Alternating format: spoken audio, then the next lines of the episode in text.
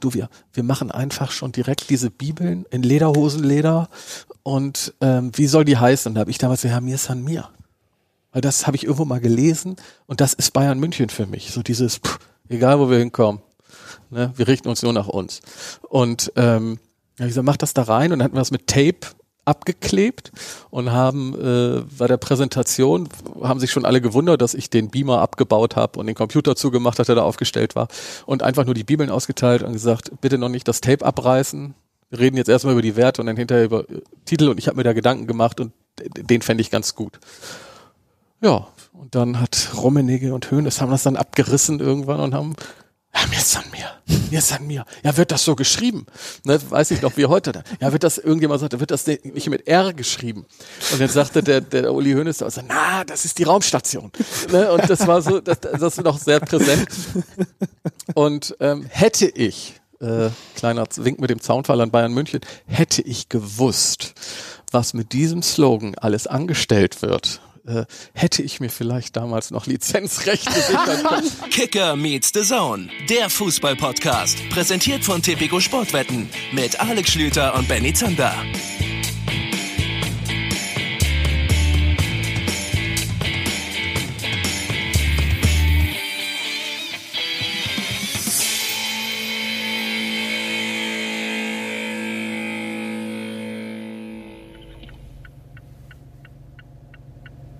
Da geht er schon wieder. Der Blinker der Nation. Mittlerweile mehrfach bei Kicker Meets the Zone aufgetaucht. Liebe Leute, ich küsse eure Augen. Herzlich willkommen zurück. Kicker Meets the Zone ist zurück aus der Länderspielpause. Und während ich an dieser Stelle schon ein, zwei Mal nach einer Pause gesagt habe, na, habt ihr uns vermisst, sage ich jetzt mal das, was ich wirklich fühle. Wir haben euch vermisst. Schön, dass ihr wieder mit dabei seid. Wir spüren euren Support, dass ihr uns gerade zuhört. Und mit wir meine ich natürlich nicht nur mich, Benny Zander, sondern den sympathischen Herrn hier neben mir, der sich in mein Auto gefläzt hat und sich wieder durch die Gegend kutschieren lässt.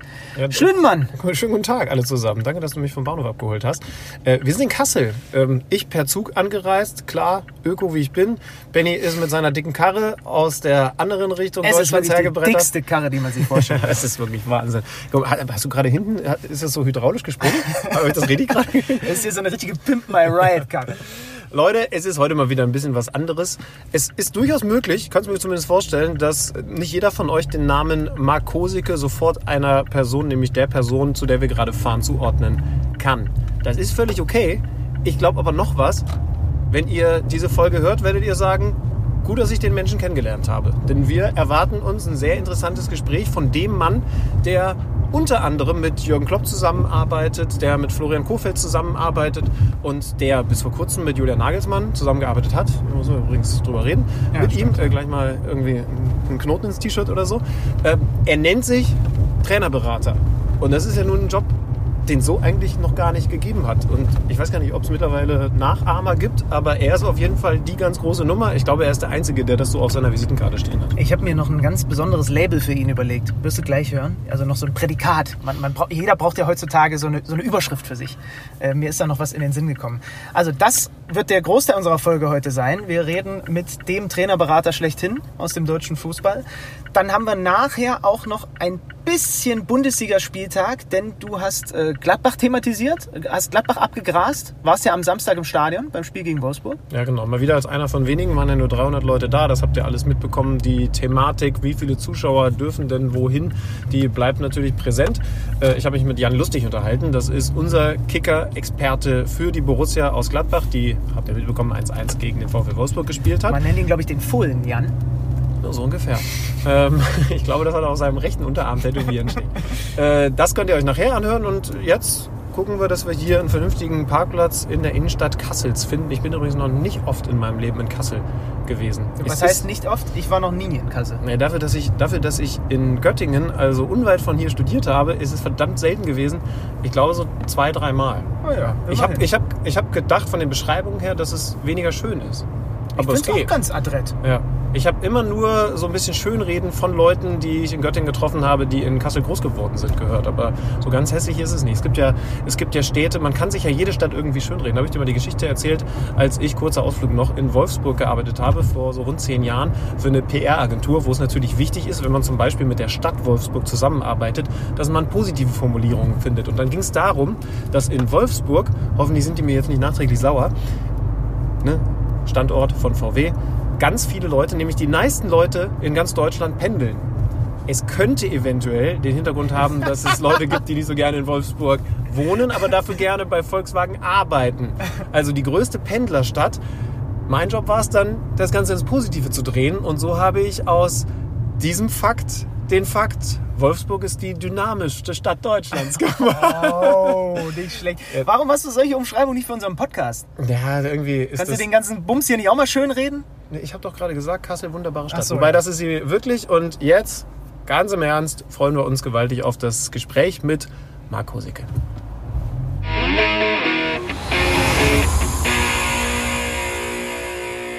Marc, wir sitzen hier bei dir in gemütlichster Runde. Erstmal schönen Dank, dass wir da sein dürfen. Ja, sehr gerne. Sehr Ähm, gerne. dass du dir so ein bisschen Zeit nimmst mit den beiden Podcastern. Podcaster ist jetzt ein Beruf, das klang so vor vier, fünf Jahren noch total cool. Mittlerweile ist es jeder Zweite. Also es ist eher uncool, wenn du nicht sagen kannst, du bist beruflich Podcaster. Bei dir ist das ein bisschen anders. Wie fühlt sich's an, wenn man quasi seinen eigenen Job als Branche erfindet? Gut. Also ähm, ich wusste das ja damals auch nicht, dass das dann tatsächlich äh, irgendwie so eine Bezeichnung für das wird, was ich mache. Ich habe ja mich nicht selbstständig gemacht nach den Jahren bei Adidas und Nike und gesagt, ich werde jetzt Trainerberater, sondern ich habe in der Zeit einfach gemerkt, dass viele oder fast alle Fußballspieler einen Berater haben, aber die, die das Ganze irgendwie so rocken, Führungskräfte im, im Sport, gerade im Fußball, die sind oftmals sehr allein. Und dann hatte ich damals gedacht, vielleicht brauchen die auch ein bisschen Feedback von außen, äh, vielleicht auch mal Leute, vertrauensvolle Leute, die nicht einfach nur Co-Trainer oder Manager im Club sind und, und in diesem gleichen Mikrokosmos sich bewegen, sondern die, ja, von, ich, ich hatte immer viele gute Coaches in meiner Managementzeit bei Nike und Adidas und dachte, vielleicht brauchen die das auch. Und äh, das hat sich dann tatsächlich äh, als realistisch dargestellt, dass viele gesagt haben, jo, macht Sinn. Alex weiß es noch gar nicht. Ich versuche in diesem Podcast ja auch ein bisschen boulevardesker zu werden in dieser Staffel. Und das hatten wir nicht abgesprochen. das ich auch nicht. ähm, ich hätte, wenn wir unsere Folgen nicht einfach nur mit dem Namen unseres Gastes benennen würden, sondern noch einen Titel vergeben würden, so wie wir das früher gemacht haben, dann würde ich diese Folge der Trainerflüsterer nennen. Ich weiß nicht, hatte ich schon mal jemand so genannt? Gab es schon mal irgendwie eine? In der Tat, das Hamburger Abendblatt hat das mal vor, boah, ich weiß nicht, zehn Jahren oder so geschrieben. Trainerflüsterer. Ah. Du bist gerade mal zehn Jahre zu spät. Also, tolle Ja, gut, da waren auch wahrscheinlich Schüler irgendwo. Alle guten Ideen kommen mal wieder. Aber danke, dass du glaubst, dass ich dann auch Schüler war. Habe ich mich doch ganz gut gehalten. Ähm, wir fangen am Anfang an. Du hast es gerade ja schon ein wenig angerissen. Wie genau hat es angefangen? Also wie ist die Idee entstanden? Und wie liefen so die ersten Baby Steps in diesem, in dieser neuen Branche? Weil sind wir mal ehrlich, du hast ja nun vorher auch einen guten Job gehabt, den man dafür auch erstmal aufgeben muss. Ja, also ich war, mein letzter Job als Angestellter war ähm, Sportsmarketing Direktor, nannte sich das bei Nike für mehrere Länder das, äh, und, und alle Sportarten. Also ich habe da die Verträge verhandelt für Deutschen Leichtathletikverband, ähm, aber auch alle Fußball-Bundesligisten, für die Spieler und ähm, auch für Dirk Nowitzki unter anderem. Äh, und Oliver Bierhoff war immer ein Athlet von Nike, der damals zu mir sagte, du, du musst dich irgendwann mal selbstständig machen. Da draußen gibt so viel Berater, ich glaube, du könntest das auch gut. Und 2006 war ich so der, ich sag mal, der Sportartikel Franz Beckenbauer, was das äh, Besuchen von Länderspielen bei der WM war. Ich hab Okay, jetzt haben wir einen neuen Folgennamen. Danke für den Sportartikel Franz Beckenbauer.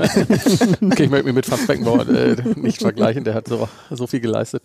Aber äh, und konnte natürlich auch viel besser Fußball spielen. Ähm, aber ich habe, glaube ich, 32 Spiele im Stadion gesehen bei der WM und war eben zuständig für die Umsetzung von Nike, allen Nike-Aktivitäten, auch ähm, Mitarbeitern oder Gästen aus aller Welt, die hierher gekommen sind und war danach auch tatsächlich müde, also Fußball müde und auch ein bisschen Nike müde. Und dann sagte der Oliver, Mensch, mach doch eine Agentur kümmerst dich erstmal um mich, um meine Vermarktung und ähm, dann guckst du mal, wer sonst noch so von diesen Leadership-Persönlichkeiten im Fußball, wer sonst noch so äh, Betreuung braucht. Ja, dann hatte ich mich bei Nike verabschiedet, habe noch eine, hab, bin unter anderem zu Jürgen Klopp, der damals einen Nike-Vertrag hatte, gegangen gesagt, du, äh, nur dass du es weißt, das hier wird mein Nachfolger und äh, ich werde jetzt so ein schmieriger Berater. Und dann guckte er mich an und lachte und sagte, ja, ich, einen schwierigen Berater könnte ich mal gut gebrauchen. Und ähm, du hast mir nie gute Nike-Verträge gegeben. Ich finde, du solltest das jetzt mal wieder gut machen und da draußen gute Verträge für mich aushandeln. Dann haben wir uns die Hand gegeben und äh, ja, gut, jetzt ist 2020 und das haben wir uns alle nicht erträumt, weder Jürgen noch ich, dass äh, aus dieser Geschichte so etwas wird. Aus dem Satz, ich werde jetzt so ein schwieriger Berater, wird, wird sowas, das ist irgendwie schön. Ja, mal gucken, was bei dir so entsteht nach diesem Satz, ich werde jetzt Boulevardjournalist. ich werde Boulevard-Desker, habe ich Entschuldigung, gesagt. natürlich. Äh, du hast es natürlich schon gesagt, es gibt den Beruf des Spielerberaters schon seit vielen Jahren. Das, was du da jetzt dir auf die Fahnen geschrieben hast, den, den Trainer, Agenten, Trainer, Berater, das ist was, äh, was Neues. Wie unterscheidet sich der? Denn du hast zum Beispiel mal gesagt, naja, das sind ja Leute, die man nicht mit 15-jährigen jungen Spielern vergleichen kann. Das sind ja gestandene Männer. Heißt, du musst auch anders mit denen arbeiten? Ich weiß nicht, ob ich anders mit denen arbeiten muss, weil ich ja mit den anderen noch nicht gearbeitet habe. Aber, also mit den Spielern, ähm, außer dass ich sie kenne und damals mit deren Spielerberatern immer die Schuhverträge gemacht habe. Aber für mich war es von Anfang an immer klar, dass ich nicht nur Dienstleister bin, sondern auch Partner. Und zu einer Partnerschaft gehört für mich immer auch immer so ein, so ein gewisses gleiches Wertesystem einerseits, andererseits auch ein bisschen gleiche Lebenserfahrung, gleiche Lebensumstände. Und die Menschen, mit denen ich zusammenarbeite, sind natürlich fast alle auch Väter. Sie haben unglaublich viel Verantwortung für große Teams. Das hatte ich auch äh, bei Nike damals. Und dachte so, auf dieser Ebene kann man vielleicht ein bisschen was mitgeben, was so Teamzusammenstellung, Heterogenität versus Homogenität, äh, Werte, ähm, dass man da immer mal gucken kann, ja, da kann ich Hilfestellung geben und natürlich äh, Außendarstellung. Von daher glaube ich, dass sich die Arbeit schon allein deswegen unterscheidet, weil die Verantwortung viel größer ist bei denen, mit denen ich zusammenarbeite. Auch der Druck dementsprechend größer. Und ein Spieler, wenn er einen Vertrag hat, kann ja nicht rausgeschmissen werden, wenn er nicht irgendwie was ganz Blödes gemacht hat. Der kann einfach auch noch mal vier Jahre auf der Bank sitzen. Mhm. ein Trainer wird rausgeschmissen. Und das ist, glaube ich, in diesem Beruf auch so das Schlimmste, der, der, der Rausschmiss eines Trainers, weil das immer so eine öffentliche Ächtung ist. Mhm so ein öffentliches, ja, irgendwie kann er es nicht oder hat es nicht gebracht. Und das würden wir drei, wie wir hier sitzen, äh, da müsste man ganz schön stark sein, wenn die ganze, wenn ganz Deutschland liest, äh, na, der Tobi, der hat's nicht drauf. Oder der Benny hat's nicht drauf. Oder der Alex hat's nicht drauf. Also das mhm. wäre wär ziemlich blöd. Und das ist das, finde ich, was, was dann auch in der Arbeit am interessantesten ist, genau in der Phase. Oder meistens merkt man es ja schon, wenn es dahin geht, äh, ja, vertrauensvoll zusammenzuarbeiten. Ja, dann kann ich mir vorstellen, mit wem du in den letzten Monaten sehr eng zusammengearbeitet hast. Da kommen wir gleich noch drauf zu sprechen. Mich würde interessieren, wie sieht's dann im Detail aus? Ich vermute jetzt einfach mal, dass eine, eine Beratung, ein enges Zusammenarbeiten bei dir da aufhört, wo dann das Fußballerische anfängt. Du wirst jetzt nicht Jürgen Klopp sagen, jetzt stell doch mal einen anderen Achter auf. Hast du es denn nicht gesehen? Der kriegt es nicht hin. Außer du hast ihn im Fantasy-Fußballteam oder so und willst ihn mal da so ein bisschen in die Richtung schubsen. Nein, das sind natürlich die Wege ganz gut. Aber zum Beispiel Interview-Feedback? Findet sowas ja, heute statt? Das, also äh, erstmal ja, ähm, sportlich begebe ich mich auf oder begeben die sich nicht auf mein Niveau herunter. Ne? Ähm, deswegen brauchen wir nicht über äh, Taktiken, über Aufstellungen und so diskutieren. Aber du hast gespielt auch, ne? Im Baunatal, oder? Ja, aber das, ich sage immer, wenn man nicht Profi war, dann sagt man, man hat nicht gespielt. Wie, wie hoch war es ungefähr? Ich, ich, behaupte auf jeden Fall, dass ich mal Bezirksliga gespielt habe. Das ist eine der größten Errungenschaften meines Lebens. Ich habe Verbandsliga. Verbandsliga. Gespielt, und ja. warst Stürmer, ne? Ja, und dann in der Verbandsliga, wie das so immer so ist, aus einem großen, schlechten Stürmer kann man immer noch einen guten Verteidiger machen. ähm, meistens habe ich dann äh, doch eher okay, gespielt. Okay. Ähm, nee, aber trotzdem auf dem Niveau, die, die Trainer, die kümmern sich 24 Stunden, sieben Tage die Woche um Fußball und kennen alles. Da möchte ich mich nicht, äh, möchte ich mir nicht anmaßen, irgendwelche kritischen Fragen zu stellen. Von daher das Thema äh, PR-Feedback, ähm, aber auch, wie warst du überhaupt drauf an der Seitenlinie? Ich sagte es ähm, vorhin, als das Mikro noch aus war, dass ich meistens viel Fußball gucke im Fernsehen und weniger im Stadion, weil ich eben auch da viel mehr die die die Reaktionen ähm, der Trainer, die Körpersprache, auch die Interviews danach gesammelt sehen kann und und da baut sich dann das Feedback auch immer drauf auf. Und dazu kommen dann diese klassischen Sachen, Verträge verhandeln, damit wir erstmal so einen Eindruck bekommen, was so dein Gesamtpaket beinhaltet, wenn jetzt ein Trainer, wer auch immer, vielleicht zuhört und sich denkt, ach, mit dem Kosike könnte man ja mal. Also das Wichtigste ist natürlich die Arbeitsplatzvermittlung und dann die Unterstützung, ähm, den Arbeitsplatz möglichst lang zu erhalten. Und da geht's ja nicht nur um PR, sondern eben auch um das Innenverhältnis im Club, wo man supportet, wo man mit der Sportgeschäftsführung oder Sportvorstand auch immer einen engen Austausch pflegt. Äh, äh, manchmal gibt's ja Sachen, die, die kann Medium besser oder ein Moderator besser in beide Richtungen äh, diskutieren als zwei Menschen, die vielleicht gerade emotional aufgeladen sind, äh, alleine. Und da sehe ich mich dann schon immer sehr. Mhm.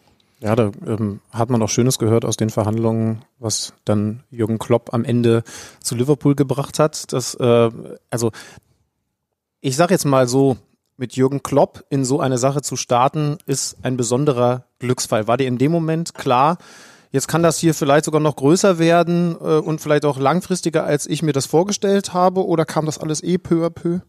Als Jürgen und ich gestartet sind, war er ja Mainz-Trainer, gerade wieder in die zweite Bundesliga abgestiegen. Stimmt, und, ver vergisst man gerne. Ja. und der TV-Bundestrainer, wie man ihn ja damals immer nannte, ne? Ähm, also Experte beim ZDF. Da war ja schon viel da, aber da, da gab's also da war ja noch nicht klar, dass er auf diesem Niveau irgendwann mal äh, Trainer wird, sondern man dachte so, ja, guter Bundesliga-Trainer. War auch immer so das, ah, ich würde gerne mal zeigen, dass ich ein guter Bundesliga-Trainer Ja. bin und nicht nur Mainz kann. Und da haben wir dann damals gesagt, okay, da arbeiten wir mal dran. Ne? Und ähm, wie, das heißt dann aber auch, dass du vielleicht nicht mehr so viel Fernsehen machen kannst, weil wenn du ein guter Bundesliga-Trainer bist, hast du meistens Nationalspieler in deiner Mannschaft. Äh, und dann kannst du nicht über die anderen Nationalspieler noch urteilen als Fernsehexperte, also musst du aufhören. Da hast du ihn hingebracht, dass er da aufhört? Ja, wir haben das gemeinsam Okay. entschieden. Das war, ähm, da, da hat er schon großen Popularitätsschub bekommen, ne, durch diese Nummer. ja, natürlich. Also d- auch ja Freundschaft, ne? Der Urs äh, Meier und Johannes Bekerner, die, die sind immer noch dicke Freunde, die drei. Ähm, äh, aber aber es war auch ein Fluch und Segen zugleich. Er hat eine große Popularität bekommen. Man hat auch Fußball sich mal anders erklären lassen.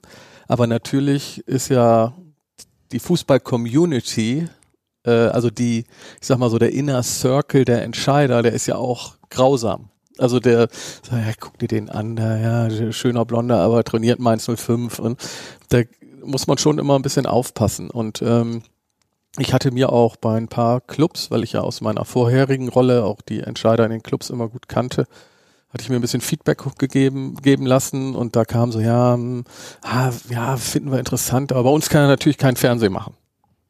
Und dann standen wir, wir haben unser heutiges Büro in Mainz, ist in der Wohnung, in dem Haus, in dem Jürgen damals gewohnt hat. Also er ist äh, jetzt sozusagen, ich bin nicht nur sein Berater, er ist auch mein Vermieter. und ähm, da standen wir in der Theke mit dreimal Pizza, Ulla, Jürgen und ich. Und da hat die Ulla dann damals so, du hast jetzt gesagt, wir sollen von Mainz weggehen. Mhm. Auch jetzt schon kündigen, klar sagen, wir gehen. Ja. Okay, jetzt hast du auch gesagt, ZDF auch. Dieses Haus, Kosicke, ist nicht abbezahlt und du hast jetzt verdammt nochmal Druck, weil wir haben sonst keine Einnahmen. Ne? Und das war damals, das ist dann, hatte ich auch Druck, aber, aber Jürgen fand's äh, logisch und hat gesagt, nee, aber ist, ist richtig, machen wir so und ähm, toi, toi, toi. Wenn jetzt hier Holz wäre, würde ich kurz draufklopfen. So, jetzt wissen wir, dass es dann nach Dortmund ging, mittlerweile Liverpool, also seine großartige Karriere von dir begleitet. Wenn er jetzt ein Spieler wäre, dann würde wahrscheinlich der, ähm, der ein oder andere, der ihn eben so eng kannte, schon damals kannte, sagen, ja, da war immer was da, habe ich immer gesehen, dass das mal einer wird, der wird Champions League spielen, der wird äh, Nationalmannschaft spielen, so wie Leute heute über, ich weiß nicht, Kai Havertz äh, reden, über Toni Kroos geredet haben.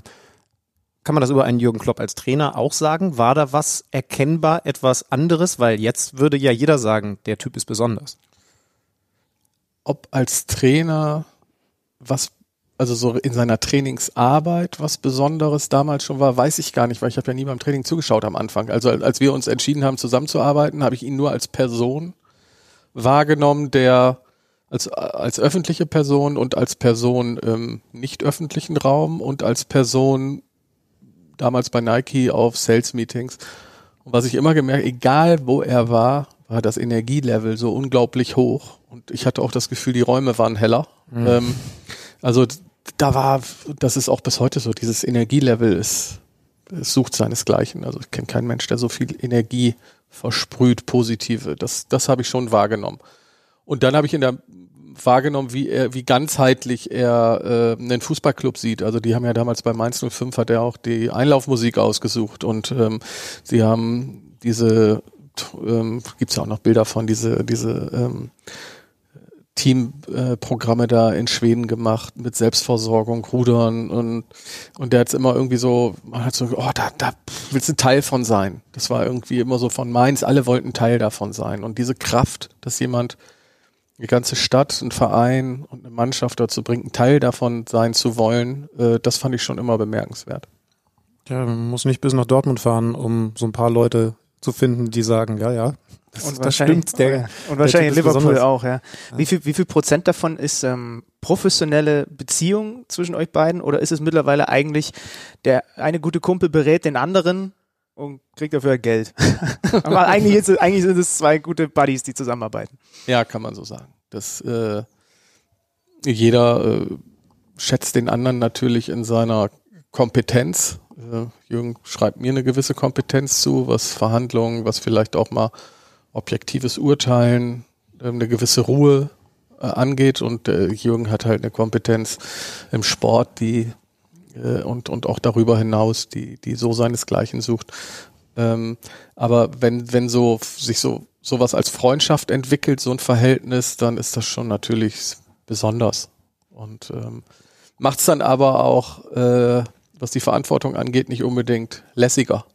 Ne? Weil man ja auch äh, so eng mit der Familie verbunden ist, mit der Ulla, Dennis und Marc, den Söhnen. Und ähm, dadurch äh, hat das Ganze natürlich nochmal eine ganz andere Dimension. Feedbackt er dich eigentlich auch? Also feedbacken dich deine Trainer in einer gewissen Art und Weise?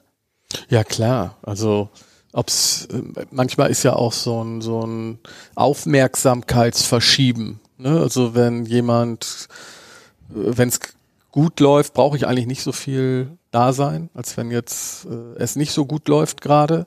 Ähm, aber jeder hat natürlich auch so seine eigenen äh, Bedürfnisse und äh, manchmal kann ich die auch nicht alle erfüllen und dann gibt's mal Feedback. Äh, ich glaube, vertraglich, ja, gibt's auch Feedbacks, wenn man was verhandelt, dass dann mal, ach du, ich würde gern das noch oder hast du da dran gedacht? Ähm, als das Thema Berlin Hertha BSC Berlin und mein Engagement da aufkam, da gab es natürlich auch eine Menge Feedback. So, sag mal, gehst du jetzt zu einem Club, arbeitest du für einen Club und so, dann habe ich das ja auch erstmal erklärt. Ähm, also von daher, ja klar, kriege ich Feedback und die Trainer untereinander sind eigentlich auch die besten Scouts für mich. Also ich gerade mal, gerade am Anfang, der Jürgen hat damals gesagt, guck dir den Sandro Schwarzer an, den Thorsten Lieberknecht an, guck dir André Schubert an, der macht seit Jahren in Paderborn aus äh, Scheiße Gold, hat er dann immer so gesagt. Und das war natürlich toll, wenn man dann so die, die äh, ah, bessere Scouts als Trainer, für Trainer gibt's ja nicht. Mhm. Äh, was an Klopp noch besonders ist, dass er, auch wenn er diesen Expertenjob dann irgendwann in den Nagel gehängt hat, äh, sehr viel im TV auftritt, nämlich in Werbespots. Das ist ähm, sicherlich aus finanzieller Sicht ähm, durchaus lukrativ, aber für dich ja auch eine Herausforderung, dass du irgendwann vermute ich einfach mal, den Moment finden musst, wo du sagst, das ist jetzt zu viel. Zu viel Präsenz, zu viel Ablenkung, weiß ich nicht. Mhm. Ja, also das, das ist natürlich immer ein so, so ein Ritt auf der Rasierklinge. Ne? Auf der einen Seite sind sehr, sehr viele Unternehmen an ihm interessiert, dann hat er auch Lust, äh, Werbung zu machen. Ähm, das ist natürlich äh, hochlukrativ auch, aber wir haben bei uns in der Agentur äh, gesagt, okay, nie mehr als vier Partner. Und ähm, Mike Jäckle, 25 Jahre Adidas Brand-Erfahrung weltweit, ist, ist, Geschäftspartner bei uns, der kümmert sich auch mit den Partnern dann darum, dass sich das nicht zu sehr kannibalisiert. Manchmal ist es natürlich in, gerade in sportaffinen äh, Formaten siehst du sehr viel, weil die natürlich dann mit ihm auch werben wollen. Aber ich sag mal, wenn man sich jetzt so das Gesamtfernsehprogramm anguckt, äh, auch öffentlich-rechtliche Privatsender, dann äh, siehst du ihn nicht in jedem Werbeblock für ähm, mehrere Unternehmen werben. Und das, man muss ja dazu sagen, dass on top kommt ja auch immer noch eh die Presse, die über ihn schreibt. Und äh, also man hat ihn nicht nur, man sieht ihn nicht nur in der Werbung, sondern ja auch permanent in der Presse, ne? Äh, und in Formaten und Und Podcasts interessieren sich für ihn und so weiter und so fort. ja, genau. Da arbeiten wir noch dran. ähm, ist, das, ist das bei ihm besonders auch einfach, weil es seine Art ist oder könnte ein Florian Kofeld auch in einem Werbespot mitspielen? Ich glaube, fast jeder Trainer, ob es Florian Kofeld ist, äh, Sandro Schwarz, David Wagner oder äh, selbst mein guter auch Freund Michael Fronzek, die haben alle, äh, die, die haben alle auch irgendwie ein Talent, äh, sich darzustellen, muss man als Trainer auch haben. Das Talent, was der Jürgen halt einfach hat, ist, und das haben die Unternehmen kapiert, die, sch die schneidern ihnen keine Rolle auf den Leib, sondern die lassen ihn Jürgen sein. Also, und ich glaube, dann kann jeder das. Also, der Jürgen kriegt kein Drehbuch, der kriegt eine, keinen Text, der kriegt eine Botschaft. Und daraus macht er dann seinen Text. Und das ist, äh, ich glaube, deswegen kommt das auch so gut an und ist so authentisch. Und das könnten aber, wie gesagt, könnten auch alle anderen, glaube Wenn, ich. wenn du über äh, Authentizität sprichst, natürlich auch über die sportliche Qualität.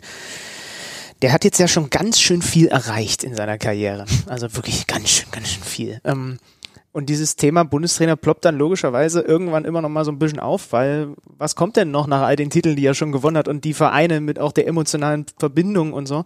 Ähm, ist er dafür vielleicht eine Spur zu energetisch? Also wäre ihm das zu langweilig? Ich will jetzt gar nicht sagen, dass Jogi Löw wenig zu tun hat, aber es ist ja was anderes, als jeden Tag mit den Jungs zu ackern. Ich glaube im Moment schon noch, ähm, weil er das liebt, jeden Tag ähm, mit den Jungs zu ackern, auf dem Rasen zu stehen, die zu beobachten, äh, Probleme zu lösen, etwas zusammen aufzubauen. Aber dass das äh, nicht ausgeschlossen ist für die Zukunft, hat er ja auch schon mehrmals gesagt. Aber im Moment ist er da, wo er ist, ziemlich gut aufgehoben.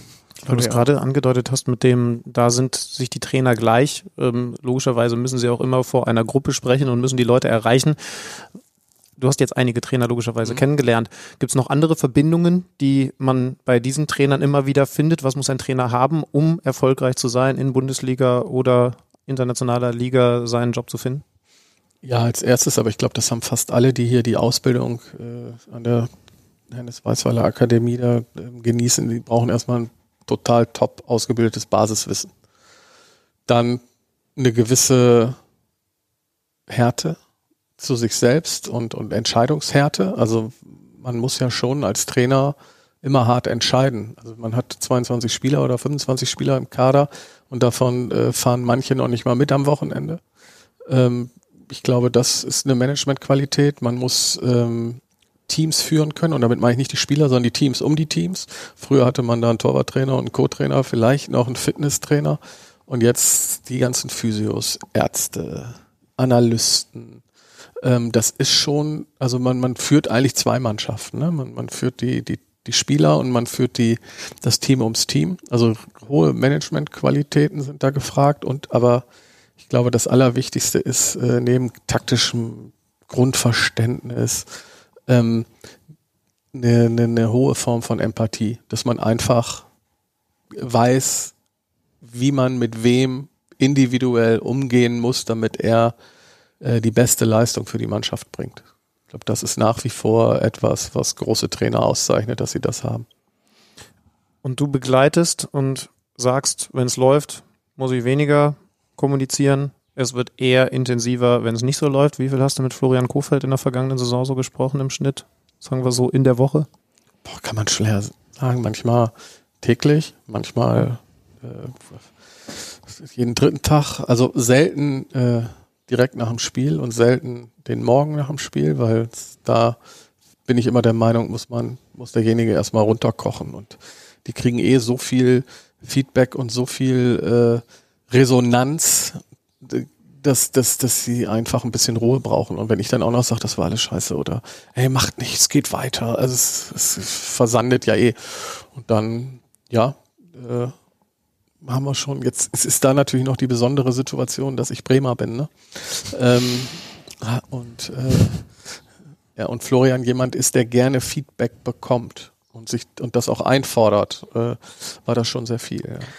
Hast du ihm in der Phase geraten, weniger fern zu gucken, Radio zu hören und Zeitung zu lesen und Internet? Also sage ich eh mal, also lese keine Foren. Äh, ja. Das, ist, das, das ist aber generell für alle eigentlich ein guter Tipp, wenn ich mir das so angucke. Ja, und vor allem sagt deiner Frau oder deinen Kindern, so, wenn sie schon so weit sind, sie mögen das bitte auch nicht tun. Ja. Weil da wird, eine da wird dann eine Realität dargestellt, die so schlimm ist für den, den jeweiligen Trainer. Das äh, schreiben ja wenige rein, ach, ist auch super so, wie es ist. Ne? Und ähm, ja, ich denke immer, da am besten ist, dass man sich da sehr, sehr auf seine Mannschaft, auf sein Trainerteam und, und Team ums Team konzentriert, gerade in solchen Momenten und versucht alles andere auszublenden. Ich habe versucht, mich selber zu reflektieren. ähm, Und zwar, was meine Wahrnehmung der vergangenen Saison von Bremen und Flo Kofeld anging. Und ich bin irgendwie zu der Erkenntnis gekommen, auch als ich nochmal darüber nachgedacht habe, natürlich, wir besprechen in diesem Spieltag, wir machen ja nicht nur lange Interviews, sondern wir besprechen auch in, in jeder Folge irgendwie den Spieltag. Und wir halt relativ häufig sagen müssen, die Bremer haben verloren oder was auch immer. Irgendwie kam immer der Zusatz, ja, aber der Kofeld ist ja ein guter, äh, großes Trainertalent, der wird es schon hinkriegen mit denen. Und dann habe ich drüber nachgedacht, warum? Und ähm, natürlich, ich kann das ja gar nicht so hundertprozentig einschätzen, weil ich seine Trainings nicht sehe und so weiter und so fort. Ich nehme das von außen wahr, dass er offensichtlich ein guter Trainer ist. Ist er jetzt ein besserer Trainer als Trainer XY in der Liga? Das Urteil darf ich mir eigentlich gar nicht so anmaßen. Und ich glaube, dass es wahnsinnig viel mit der guten, authentischen Außendarstellung von ihm zu tun hatte, die bei mir selber in der Wahrnehmung, in der Beurteilung eine Rolle gespielt hat, dass ich gesagt habe, ja, aber der erklärt doch den Fußball und du hörst dir doch die, die Pressekonferenz, das hat doch alles Hand und Fuß und so weiter. Kann, kann so ein Thema bei einem Trainer auch, ja, ich, den Druck nimmt's nicht runter, das ist ja Quatsch, aber ähm, irgendwie war das bei ihm für mich so gefühlt, es, es wurde länger noch toleriert, keinen Erfolg zu haben. Ja, bestimmt. Also klar, man muss ja sagen, das, das war schon eine besondere Situation, ähm, dass ein Verein bis zum Ende der Saison, bei so einer Saison, und ich erinnere mich noch, äh, da war ich im Stadion, das ging ja noch, ähm, das war mit das letzte, vorletzte Spiel äh, in der Hinrunde zu Hause, ich glaube 0-5 gegen Mainz, 1-5, ich weiß nicht mehr.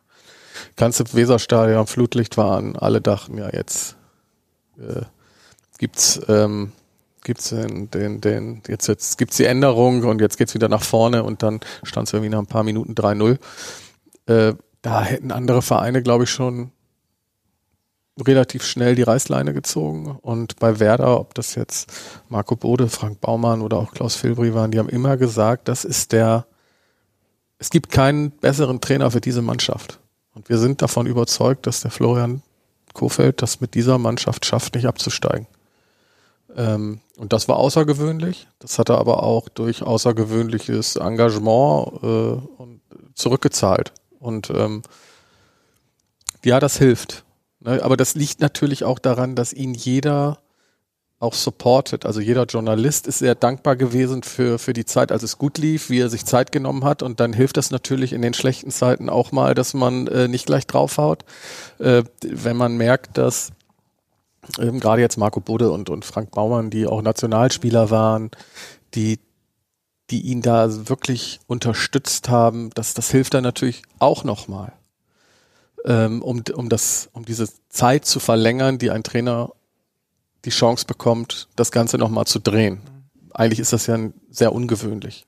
Wie habt ihr das aufgearbeitet nach der Saison? Alex hat im, im, in der Relegation dann gesehen, was von Florian Kofeld auch abgefallen ist. Du hast ihn interviewt, ich, ne? Ich war in Heim, das war schon, Ja. also es war natürlich schon krass zu sehen, äh, so sehr ich das äh, auf eine Art beeindruckend fand, wie zum Beispiel nach dem Hinspiel, als es ja auch nur mäßig gelaufen war, als Heidenheim richtig gut war, äh, wie er auch da zum Beispiel in, im Interview dann auch sehr straight und klar geantwortet hat. Nach diesem Rückspiel hat man, wenn man da war, gesehen, wie viel Druck da von ihm abgefallen ist ähm, das war, also das war schon extrem. Ich weiß gar nicht, weil das hast du dann ja begleitet, wie sehr sich das aufgestaut hat, wie sehr du ihm dann auch geraten hast, in diesen Interviews trotzdem immer sachlich zu bleiben und da notfalls dann eben das Innere auch nicht so sehr nach außen zu kehren, wenn das überhaupt als nach Beratung dem, nach, möglich nach, ist. nach, bei eurem Interview war doch das Zitat, jetzt ist, jetzt ist egal erstmal, ne? Also, und du hast richtig gesehen, wenn du ihm ins Gesicht geguckt hast, Das, das muss eine Drucksituation sein. Ich, ich glaube nicht, dass ich damit gut umgehen könnte, länger als zwei Wochen. Ich komme mit einer konkreten Frage. Da ist es jetzt gut gegangen. Kofeld ist bei Bremen geblieben, Bremen hat zu ihm gehalten, sie haben die Klasse gehalten. Aber wie gesagt, ein unglaublicher Druck war absolut zu erkennen, war da. Könntest du dir vorstellen, oder ist es vielleicht sogar schon mal passiert, dass du als Berater einem Trainer sagst, du, der Druck, der ist für dich zu groß, das ist nicht mehr gesund, lass das, kündige? Wenn ich das Gefühl habe, dass das so ist, das war, das ist auch schon lange her, Holger Stanislawski beim ersten FC Köln. Damals, ich weiß gar nicht mehr, welches Jahr es genau war. Da hat er das Jahr gemacht und da gab es keinen Sportvorstand, keinen Sportdirektor und er hat das ganze Thema in einem, wir kennen alle das Umfeld beim ersten FC Köln, ähm, eine hochemotionale Stadt, ein hochemotionaler Verein. Und er hat nach einem Jahr, ich weiß nicht wie viel Kilo abgenommen und sah und guckte mich an und sagte, hey Digga, ich glaube, ich höre auf. Und ich so, echt, willst du wirklich aufhören? Ich will noch nicht mal mehr Geld haben. Ich will einfach nur aufhören. Und da hast du gemerkt, äh, okay, das war zu viel. Da lastete zu viel auf den Schultern und er musste auch viel zu viel arbeiten. Ähm, 12, 13 war das. das Jahr. 12, 13. Ja, ist schon, boah, ist auch schon wieder lang her. Und ähm, dann bin ich der Meinung auch, wenn, wenn, wenn jemand sagt, dir, äh, das ist einfach too much und ich fühle mich nicht mehr wohl, dann aufhören. Das, das macht Sinn. Du kannst ja in dem Moment auch, du musst ja weiter vor einer Mannschaft stehen, Ansprachen halten und so weiter. Kann mir ja keiner erklären, dass man das nicht merkt. Ne? Also eine Mannschaft hat ja auch ein Gespür dafür, wie ein Trainer gerade ist. Ist ja auch, weil du es vorhin gesagt hast, das ist ja auch das Spannende an deinem Job. Deine Klienten sind die Ersten, die über die Klinge gehen. Normalerweise in diesem Business und Mannschaften spüren auch, wenn sie vielleicht, sag ich jetzt einfach mal hart, den letzten Tritt in die Richtung noch nachgeben müssen, wenn das Thema abgelaufen ist. Ähm, Das haben die Werderaner natürlich auch gut gemacht. Ne? Es war immer klar, also die Mannschaft, die kriegt das Alibi nicht, dass sie jetzt nochmal einen neuen Trainer kriegen. Und ähm, das fand ich schon bemerkenswert. Äh, leider umgekehrt bei Mainz 05, als Sandro Schwarz gehen musste, ähm, da war eine ganz andere Stimmung. Hm? Obwohl der Sandro das Mainz, Mainzer Junge, wie der sogar noch mehr, weil der hat da gespielt und der Florian hat äh, nicht, also in der Bundesliga gespielt für Werder Bremen und der Sandro hatte nicht diese Kredibilität in Mainz, die er eigentlich verdient gehabt hätte. Und das und da äh, hat man natürlich damals dann schneller ähm, den Trainer gewechselt, obwohl jetzt das, ich glaube, der, der, der Tabellenplatz ähm, beim Wechseln des Trainers war der gleiche als der, wo sie am Ende rausgekommen sind. Ne? Ähm, und jeder, ja, jeder Verein macht es irgendwie anders, aber ich finde, man muss Trainern schon ein bisschen mehr Zeit geben. der, der lernt jetzt Russisch, der Sandro. Ja, ja, der lernt Russisch. Also äh, Abenteurer, ne? hat eine kroatische Frau, italienischen Vater. Ich finde, also Sandro ist da, der, der hat Lust auf Abenteuer. Der will mal woanders hin, was anderes erleben und Wie wichtig ist es aus deiner Erfahrung, aus dem, was du jetzt auch gerade gesagt hast, für Trainer, sich mit diesem Schicksal zu arrangieren, dass das part of the game ist und auch eine gewisse, ich sage jetzt mal, Lockerheit zu behalten, weil ich bin jetzt noch nicht so ewig als Journalist mit dabei, aber ich habe mich zum Beispiel auch mit Kollegen unterhalten. Ich nenne jetzt mal keine Namen von Trainern, über die es da ging, die zu Beginn ihrer Karriere hinter jeder Hecke ein, ein, eine Verschwörung gewittert haben, das wollt ihr mir schlecht auslegen und, und alles Mögliche. Und wohlgemerkt nicht nur gegen Journalisten, sondern auch dann innerhalb des Vereins sich immer mehr abkapseln, weil der Druck wächst, weil man liefern muss. Diese Lockerheit, also dieses sich auch abfinden, ja, wenn es irgendwie mal so läuft und wir kommen in Negativstrudel, dann natürlich nicht abfinden, aber zumindest wissen, das wird mal passieren, so.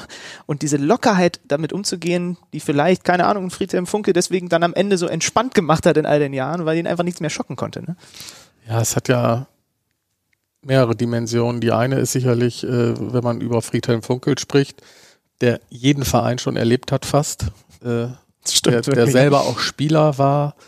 Ähm, ich glaube auch, dass kaum ein Trainer, der jetzt keine Titel gewinnt, noch jemals wieder so viele Vereine haben wird. Also das, das, das hört ja im Moment auf.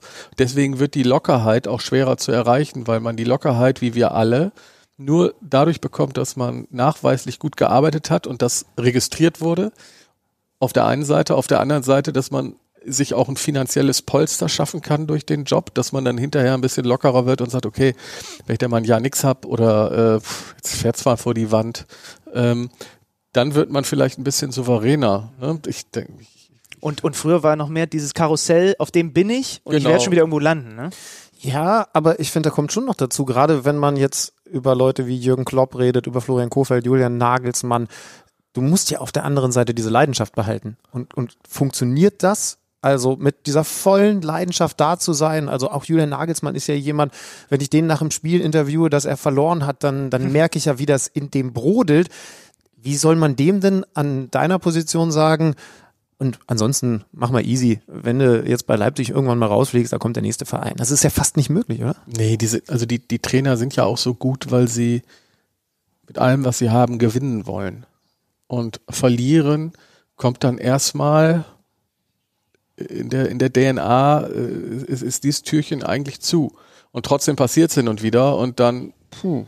Aber Beispiel ja auch jetzt Jürgen, Jürgen heute nach Niederlagen oder nach schlechten Schiedsrichterentscheidungen in der öffentlichen Darstellung und früher ist ja auch ein eklatanter Unterschied. Also, ne, und das liegt natürlich auch daran, dass man älter wird, weiser wird, dass man äh, schon ein paar Erfolge hatte, Situationen schon hatte, in die man reflektiert hat, in die man jetzt wieder anders reingeht. Ähm, das hat nicht immer was mit, mit Verlust der Leidenschaft zu tun, sondern ich glaube dann tatsächlich mit Erfahrung. Und Erfahrung lernt man leider nur durch viele Spiele. Und Und einem gewissen Feedback im besten Fall. Wenn man ja, aber Musiker an der Seite hat. nett, aber ähm, trotzdem erstmal auch, dass sie viele Spiele schon mal gewonnen haben und dadurch holt man sich, glaube ich, am meisten, am meisten Selbstvertrauen. Ich frage mich, ob es irgendwann nochmal das Revival, also noch mehr Revival von so Oldschool-Trainern geben wird oder ob wirklich wir gerade in dieser Phase sind, wo dann halt im Zweifel, ich meine, du wirst ja auch noch einen deutlich besseren Überblick haben, weil vielleicht in den Akademien schon der eine oder andere schlummert, wo ihr sagt, das könnte auch einer für, für, für uns sein. Ähm, ob jetzt wirklich immer mehr Vereine auch dazu übergehen, also Seb- Sebastian Hönes ist jetzt nicht das klassische Beispiel, aber er geht so in die Richtung, wir holen uns dann die Youngster und es ist eben nicht mehr Peter Neururer angesagt. Stimmt. Also das, der Trend ist ja schon seit Jahren zu verzeichnen. Und ich nenne es gar nicht so sehr, äh, wir holen uns die Youngster, sondern ähm, wir holen uns Trainer, die noch keinen negativen Track Record haben. Also wir, wir, wir stellen einen Trainer vor äh, und da kann schon mal keiner sagen, äh, der ist ja zweimal abgestiegen oder ich klicke auf Transfermarkt und der hat ja nur einen Punkteschnitt von 1,3. Ähm, also das, der Trend geht eher dahin, wir machen uns erstmal nicht angreifbar mit immer vorausgesetzt, dass man auch an diesen Trainer glaubt, aber wir, wenn, wenn man an einen Trainer glaubt, der jung ist und noch nicht abgestiegen, noch nicht rausgeschmissen, einigermaßen Punkteschnitt hat oder einen Trainer, der das alles schon mal erlebt hat mit Rausschmiss, der vielleicht die letzten äh, Stationen auch gar nicht äh, so erfolgreich war, aber normalerweise so die Erfahrung und auch und ich finde Erfahrung nach wie vor wichtig. Ähm, Erfahrung und, und auch das dicke Fell hat für den Job, nimmt man immer den Jungen. Man ist, man, man ist nicht angreifbar. Ist vielleicht nicht in jeder Situation der richtige Schritt, ne? Aber ist halt gerade so der, der Trend. Ja.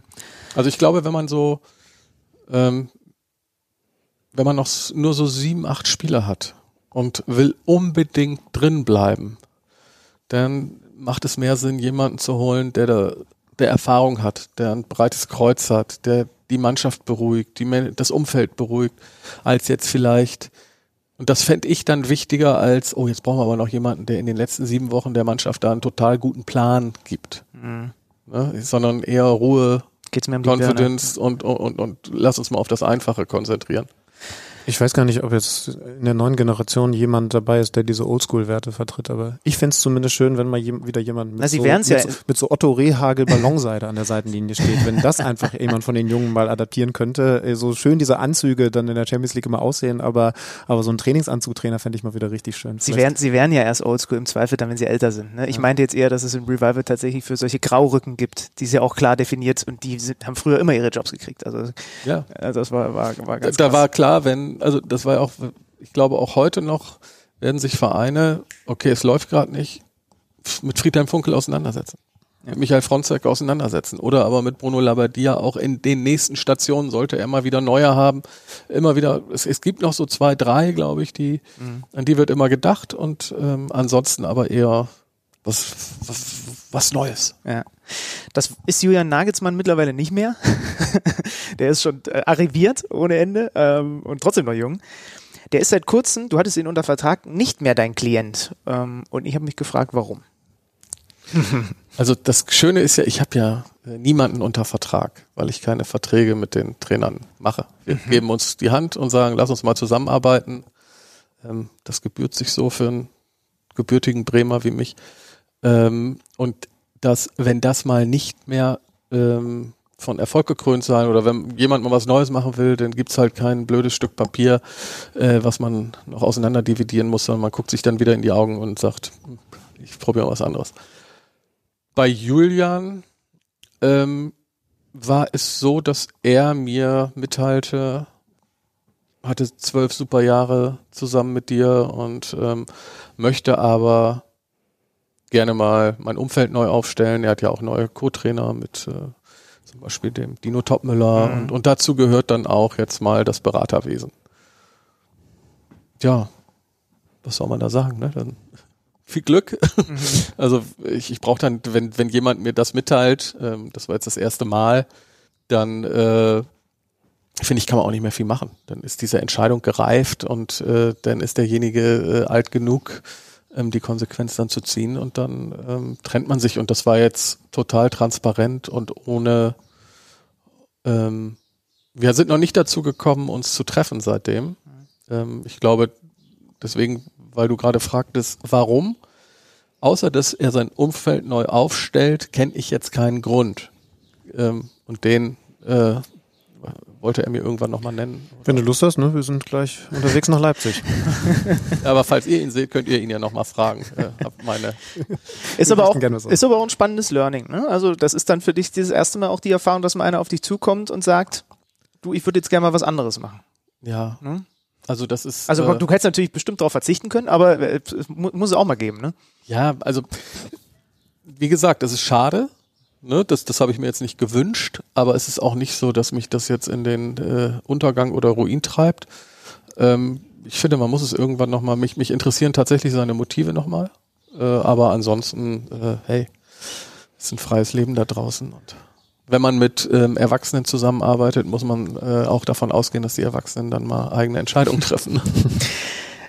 Der ist jetzt bei einer Agentur, wo auch zwei Spieler unter Vertrag sind aus seinem eigenen Club. Also vielleicht auch noch mehr, aber ich habe auf jeden Fall Upamecano und Aidara gesehen. Ist das nicht ein bisschen ist das nicht ein bisschen schwierig? Also du bist Trainerberater, du machst, glaube ich, du hast Mats Hummels, aber da da hat's nichts mit, du bist nicht sein sportlicher Berater, ne? nee, nee, das, äh, da haben wir nur die Vermarktung Ja. gemacht. Also ist also weil könnte ja, also ist jetzt nicht unüblich in der Sportwelt. Ich glaube, in der NBA gibt es das auch, dass äh, Trainer bei gleichen Klienten äh, oder bei gleichen Beratern, Agenten unter Vertrag sind wie, wie Spieler. Im Basketball in Deutschland weiß ich, dass es auch so ist. Es hat, hat natürlich so einen, so einen leichten Nebengeschmack, ne? Also nach dem Motto, warum, warum lässt er immer den Hadara spielen, obwohl der gar nicht so tolle Leistungen bringt? Ach so, deswegen. Also ein guter Könnte- Fußballer ist es könnte- schon, ja. Der, aber könnte jetzt theoretisch äh, der Angriffspunkt sein. Ist, siehst du ein Problem? Das müsste dann äh, der Trainer mit dem Verein. Also ich glaube, es geht ja immer um Integrität und äh, wenn, wenn die da ist, ist es kein Problem, aber das muss jeder Verein mit dem Trainer äh, oder mit dem Berater, der dann rund um alle in dem Verein berät oder viele, äh, muss der das entscheiden, ob das für ihn okay ist oder nicht. Behalten wir mal im Hinterkopf. Das Wir, ganz wir, spannend. wir ja. sammeln ein paar Themen für Leipzig, ist doch super. Ähm, musst du eigentlich noch aktiv selber auf Klienten zugehen oder kommen deine Trainer zu dir? Wie die Motten zum Licht. Ähm, da, ja, ich glaube, das ist so ein äh, Geben und Nehmen in, in beide Richtungen. Manchmal sagt man auch, den da finde ich aber super interessant, dann geht man auf den zu äh, und ganz oft kommen natürlich, äh, weil wir nachgewiesen haben, dass wir Trainer schon gut beraten und ihnen auch immer dann doch auch wieder Jobs verschaffen, ähm, kommen natürlich auch viele auf uns zu. Aber wir sind da jetzt an so einer Kapazitätsgrenze mit einer guten Mischung von High Profile Jürgen Klopp bis äh, dem U17-Trainer Martin Heck von äh, 1. FC Köln äh, sind wir, glaube ich, ganz gut so gemischt. Und ähm, ja, Und dann muss man immer überlegen, ist das, was dazu kommt, können wir den genauso servicen wie die, die da sind? Und können wir dann auch die, die da sind, noch auf dem gleichen Level servicen? Und ähm, jetzt hatten wir mal die Situation, dass es auch keine Konkurrenzsituation gab. Also äh, Dynamo Moskau ähm, wollte Sandro Schwarz und, und kam nicht und sagt, ähm, schlagt uns mal drei Trainer vor. Ne, sondern die wollten einfach Sandro Schwarz, weil sie gesagt haben, der, passt genau in das, was wir hier spielen wollen. Und ähm, von daher äh, haben wir jetzt nicht mehr so viele Trainer, die, die gerade keinen Job haben. Ist eigentlich nur noch Michael Fronzek, der aber auch eh eine andere Rolle mittlerweile hat, der eher so, so, so, so ein Retterstatus, weil das kann er wie kein anderer. Und ein André Schubert, der jetzt aber auch schon ein paar Vereine hatte und dann ähm, die beiden suchen noch. Der Rest ist eigentlich in Jobs. Weil du aber sagst, dass das jetzt in Moskau was anderes war, gab es das auch schon mal, dass du in dein Portfolio geschaut hast und gesagt hast, ich hätte die drei Trainer, also der passt profilmäßig zu so, so einem Fußball, der dahin, überlegt euch mal? Nein, in der, also die, die Vereine haben ja schon ein genaues äh, Bild, welche Art von Trainer sie haben wollen. Und ähm, manchmal, war noch nicht oft, aber da war dann schon so, dass eigentlich zwei diesem Profil entsprachen. Und dann ist es aber äh, ist Demokratie. Ne? Die werden beide vorgeschlagen, ähm, dann hoffentlich beide an den Tisch und der, der besser sich verkauft oder der, der überzeugt, überzeugender sich, sich ähm, darstellt, wird's dann.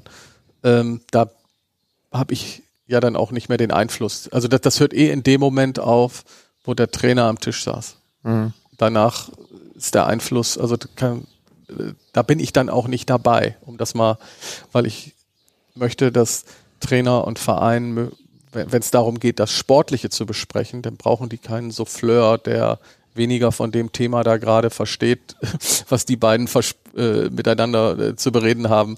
Ähm, von daher ist das dann immer ganz gut, dass, dass der Trainer da auch dann sich selber äh, so wie er es darstellen kann. Du kommst dann wieder rein, wenn es dann um das Finanzielle geht und dann geht ein Jürgen Klopp im Park spazieren und wartet, was du da rausgeholt hast. Genau. und baut noch schön Druck auf. äh, weil deine Trainer dich offensichtlich schon gefragt haben, wollen wir es natürlich auch wissen. Äh, diese Sache bei Hertha im Aufsichtsrat ist wie zustande gekommen und das machst du warum? Also ich bin nicht im Aufsichtsrat bei Hertha BSC Berlin. Ähm, das, also Lars Windhorst kam irgendwann auf mich zu, weil er ähm, über verschiedene Menschen, mit denen er zu tun hatte, äh, mal Feedback eingeholt hat, äh, nachdem das mit Jürgen Klinsmann jetzt nicht ganz so super lief, dass er äh, jemanden braucht, der das Business gut kennt und der ihm einfach mal ehrliches Feedback gibt. Und das war ohne äh, Auftrag. Also wir haben uns getroffen, ich habe ihm gesagt, was ich glaube, was die Problematik ist an seiner, an der Konstellation und äh, an welchen Stellschrauben man vielleicht mal ansetzen müsste, damit das alles ein bisschen smoother und dann auch letztendlich erfolgreicher wird.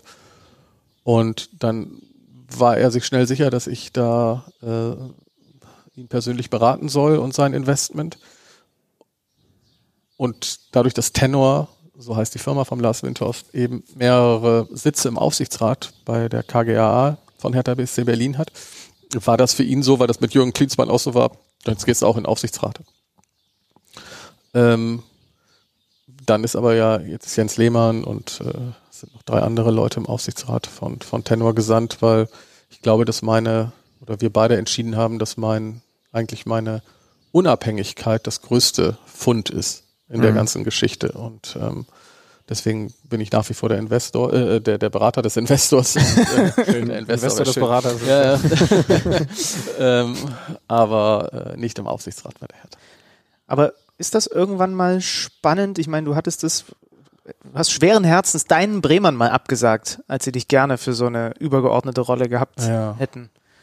Und ähm, irgendwann hast du ja mal für dich entschieden, okay, ich äh, gehe vom Sportartikelhersteller mit einem guten Job, den ich da habe, weg und mach diese Selbstständigkeit, bist jetzt dein eigener Boss und irgendwann könnte man ja auch mal sagen, okay, das war jetzt auch sehr erfolgreich und vielleicht bin ich dann mal wieder der, oder bin ich dann mal der Boss in so einem Verein. Auf welchem Level dann auch immer ich möchte das nicht ausschließen. Ähm, ich habe aber für mich damals ja auch entschieden, dass solange äh, meine Kinder ein gewisses Alter haben und die sind jetzt 8, 11 und 15 und gerade die beiden Jüngeren, die brauchen, glaube ich, den Vater schon auch noch viel. und vielleicht auch ein Vater, der nicht permanent in der Öffentlichkeit steht, ähm, würde ich da noch ein paar Jahre mit warten. Also wenn ich das mal. Natürlich, ich rede ja auch immer so schön schlau schlau mit vielen äh, äh, Vereinsoffiziellen äh, und eigentlich muss man es dann irgendwann auch mal zeigen, dass man es auch kann oder eben nicht kann. Aber ähm, ja, das, das, das schlummert schon in mir, dass ich das gerne vielleicht nochmal machen würde, aber äh, ein paar Jahre hat das noch Zeit. Und du hast ja in unterschiedlichen Vereinen schon dein Wirken hinterlassen. Das wissen vielleicht nicht viele. Jetzt kommen wir zu meiner Lieblingsgeschichte. Zum Beispiel beim FC Bayern München das Mir ist an mir Gefühl implementiert. Jetzt, musst du erzählen, also wie das zustande kam und, und was die da Augen konkret rausgefallen, dran als wir darüber gestolpert sind, dass du für diesen Slogan verantwortlich bist. Naja, das Gefühl habe ich nicht implementiert, das war ja schon da. Du, ähm, du hast es quasi betitelt? Ja, das, also das, das war ja eine, eine Arbeit von mehreren, aber es, die, die Geschichte war 2008, kurz, glaube ich, bevor Jürgen Klinsmann kam. Irgendwie haben Jürgen Klinsmann und ich scheinbar doch eine Mhm, Verbindung. ja, Ähm, hat, äh, saß ich mit Oliver Bierhoff damals im Flieger zu einem FIFA-Symposium und äh, Uli Hoeneß saß auch dort in dem Flieger und hat sich damals mal so ein bisschen aufgeregt, dass die ganzen Spieler da bei Bayern gar nicht so eine richtige, also also gerade die Neuzugänge, die aus aus anderen Ländern kommen, nicht so ein ah, nicht so ein so ein Bayern München Gefühl haben und äh, dass sie gar nicht wissen, was Bayern München eigentlich bedeutet. Und jetzt habe ich eben bei großen Unternehmen gearbeitet, wo wo wir immer eine sehr sehr starke Unternehmenskultur und auch Unternehmenswerte hatten, eigentlich auch so ein, so ein Bibeln. Ähm, und da hatte ich ihn dann gefragt, damals Herr Hönes, ähm, was bedeutet das denn Bayern München? Guckte er mich an, der, was bedeutet das? Und dann sagte ich, ja, also haben sie das irgendwo niedergeschrieben, was das bedeutet? Was bekommt der kleine Junge vom MTV Gräfelfing und der ähm, Zeugwart, der Busfahrer, der Fan oder auch Luca Toni, was bekommen die, wenn die zum Bayern München kommen? Welche Botschaften sollen gesendet werden? Welche Werte werden hier gelebt und verkörpert? Ähm, das ist für mich die Antwort auf, auf, die, auf die Frage, ähm, was bedeutet Bayern München? Dann guckte er mich an und sagte, nee, das haben wir nicht. Können Sie sowas? Denn ich war gerade mal ein Jahr selbstständig ne, und äh, habe Jobs gesucht und habe dann natürlich gesagt, klar, kann ich. Und ähm, dann hat er damals zu mir gesagt, okay, was brauchen Sie? Und dann habe ich gesagt, ich hätte gerne eine Arbeitsgruppe, ähm, die eben total heterogen zusammengestellt ist. Also zum einen ähm, natürlich aus der Jugendakademie jemanden, zum anderen aus dem Fanshop. Gerne auch äh, jemand aus der Kabine wie ein Zeugwart oder Busfahrer, die ich jetzt auch mal nah dran wähne, aber auch natürlich Leute, die, den Club schon lange kennen oder ähm, aus dem Marketing kommen und aus dem Vorstand. Und da war das eine sehr, sehr, waren glaube ich so acht Leute von Andreas Jung, der ja da auch im Vorstand ist, über Thomas ähm, Mennerich, äh, Wolfgang Tremmler, Werner Kern, der damals die Akademie und dann auch noch aus dem Fanshop. Und dann haben wir eben diese Bayern München Werte, vier Wochen dort mal, ich war vier Wochen an der Sebener Straße. Crashkurs Bayern München. Ja, das war total cool, weil ich, äh, weil er damals auch, ach so, er sagte dann noch zu mir, okay, ich will aber keine Schlipsträger-Armada da bei mir an der Sebener Straße haben, sondern nur sie. Ich so, alles klar. Und dann war ich da und äh, habe mich da mal tief eingegraben in das ganze Thema. Und das Witzige war, dass der Titel dieser Bibel für mich von Anfang an feststand, weil ich als kleiner Junge im Weserstadion es gehasst habe, wenn die Bayern mit dieser Mir San Mir Attitüde kamen und in der 90. Minute noch 1-0 gewonnen haben. Und deswegen war das für mich von vornherein klar und das war total schön, als wir dann äh, diese, diese Werte gemeinsam ähm, so entwickelt haben äh, und wir noch den Titel brauchten. Und wir kamen, also es, niemand kam auf den Titel, den ich gerne gehabt hätte. Und dann habe ich äh, am, am finalen Präsentationstag damals äh, auch gar keine PowerPoint-Präsentation gemacht, sondern ähm, mit einem sehr kreativen Menschen damals zusammengearbeitet, Lukas Keller von Milk in Köln, der dann gesagt hat, du, wir, wir machen einfach schon direkt diese Bibeln in Lederhosenleder und ähm, wie soll die heißen? Da habe ich damals gesagt, ja, mir san mir. Weil das habe ich irgendwo mal gelesen und das ist Bayern München für mich. So dieses, pff, egal wo wir hinkommen, ne, wir richten uns nur nach uns. Und ähm, ja, ich gesagt, mach das da rein und dann hatten wir das mit Tape abgeklebt und haben äh, bei der Präsentation haben sich schon alle gewundert, dass ich den Beamer abgebaut habe und den Computer zugemacht hat, der da aufgestellt war und einfach nur die Bibeln ausgeteilt und gesagt, bitte noch nicht das Tape abreißen. Wir reden jetzt erstmal über die Werte und dann hinterher über äh, Titel und ich habe mir da Gedanken gemacht und den fände ich ganz gut. Ja, und dann hat Rummenigge und Höhnes haben das dann abgerissen irgendwann und haben ja, mir ist an mir. Mir ist an mir. Ja, wird das so geschrieben? Ne, weiß ich noch, wie heute. Dann. Ja, wird das, irgendjemand sagte, wird das nicht mit R geschrieben? Und dann sagte der, der Uli Hoeneß, also, na, das ist die Raumstation. Ne, und das war so, das, das ist noch sehr präsent. Und ähm, hätte ich, äh, kleiner Wink mit dem Zaunfall an Bayern München, hätte ich gewusst, was mit diesem Slogan alles angestellt wird, äh, hätte ich mir vielleicht damals noch Lizenzrechte sichern können. Aber äh, gut. Ich fasse es nicht. Äh, ja, so, so war das. Und das war natürlich, äh, ist ein schöner, schöne Geschichte. Das ein Ja, Wahnsinn, vor allen Dingen, weil ich vor zwei Monaten ähm, Uli Hoeneß äh, interviewen durfte an eben genau dieser Säbener Straße. Können, können alle unsere Podcast-Hörer ja nochmal nachhören, hatten wir bei uns in Folge XY zur, zur, Zur Champions, Champions League, League-Zeit, genau. ja, genau, ja. Und ich habe ihm eigentlich genau diese Frage gestellt, die du ihm also offensichtlich viele Jahre zuvor gestellt hast. Da ging es nämlich Du um David. Alaba. Ja, mal wieder zehn Jahre, mindestens zehn Jahre zu spät. Nämlich um David Alaba, der ja nun offensichtlich auch ein paar ganz gute Angebote vorgelegen hat und ich habe ihn eben äh, vorgelegt hatte. Ähm, und ich habe ihn gefragt, äh, naja, wenn andere jetzt ein bisschen mehr zahlen, was findet er denn hier? Was, was findet er denn hier beim FC Bayern München, was er dann eben vielleicht woanders nicht findet? Und ich sag dir ganz ehrlich, seine Antwort war sehr konkret und mit Schmackes, weil er sich offensichtlich in den letzten Jahren genau darüber Gedanken gemacht hat, dank dir. Offensichtlich war das ja bei dir damals ein bisschen stotteriger von Uli Hoeneß, weil er noch nicht so konkret mit dem Thema unterwegs war. Wir sitzen hier mit dem Menschen, wir haben natürlich Bayern-Fans, die uns hören und Fans von allen anderen Vereinen, der entweder, liebe Bayern-Fans, euch diesen Slogan geschenkt hat oder den Slogan verbrochen hat, würden die anderen Vereine jetzt vielleicht also geschenkt habe ich ihn ja schon mal nicht, weil Äh, ich ja auch bezahlt Ja, okay, aber du hast Aber ich dachte immer, dass das total klar wäre. Also ich hatte für mich, aber wahrscheinlich, weil ich diesen ne, in den 80er, 90ern groß geworden mit dem Zweikampf Werder Bremen gegen Bayern München, dachte ich immer, das gäbe es dort schon, dieses Mir san mir. Und man muss es nur noch mal, aber äh, es war tatsächlich im Verein nicht, äh, äh, gab es nicht in der Form und ähm, ja, es ist eine schöne Geschichte. Tja, definitiv. Jetzt haben sie da auch was gut draus gemacht. Ich, also, das gibt's ja nicht bei ganz vielen Vereinen. Ne? Ich müsste jetzt überlegen, so der FC Schalke 04 könnte vielleicht so eine Bibel mal gebrauchen. Da wäre es dann so der Malocher-Fußball oder, oder so. Mittlerweile haben die schon fast alle ihren Slogan. Ne? Ist das so, ja? Also, Ja, also ja, ja. ist es einfach nicht bei, bei, bei jedem Verein so präsent, weil die Bayern logischerweise dann auch ein bisschen mehr draus Nee, gemacht bei haben. Werder ist es lebenslang grün-weiß, beim ersten FC Köln ist es äh, spürbar anders. Bei Schalke ist irgendwas mit auf Kohle oder so, kann das sein? Auf Kohle Ja, aber so ein, also jetzt nichts gegen Köln, aber so ein spürbar anders äh, ist natürlich irgendwie, also, also wenn du bei Bayern selbst als Reporter drüber redest, ja, Pass auf, ist dieses Mir ist an mir Gefühl, da sage ich nicht beim ersten FC Köln, da sehen wir es wieder. Köln, spürbar anders. Pass auf, verscherz es dir jetzt mal lieber. Wir, wir, wir drehen das Thema mal noch eins weiter. Das haben wir jetzt gar nicht geplant, aber weil diese Geschichte so schön ist. Wir haben ja gerade eine Länderspielpause erlebt. Was ist denn der Slogan der Nationalmannschaft? Der ist die, die Mannschaft, da fremden wir beide zumindest ein bisschen. Du kennst jemanden, der, der glaube ich, ein Fan von dem Slogan ist, logischerweise, weil du mit ihm sehr eng äh, bekannt bist und zusammengearbeitet hast. Aber vielleicht ist ja das, wir, wir machen immer äh, Podcast-Pause in der Länderspielpause, deswegen ist die Nationalmannschaft nie so ein Riesenthema bei uns. Ähm, aber ich habe natürlich viel Diskussionen mir mal so ein bisschen verfolgt und so und, und die Diskussion über die Nationalmannschaft und über das sich entfernen der Fans und so weiter und so fort. Vielleicht braucht es das ja auch mal wieder für die Nationalmannschaft. Also das, diesen Kern, den du bei den Bayern rausgearbeitet hast.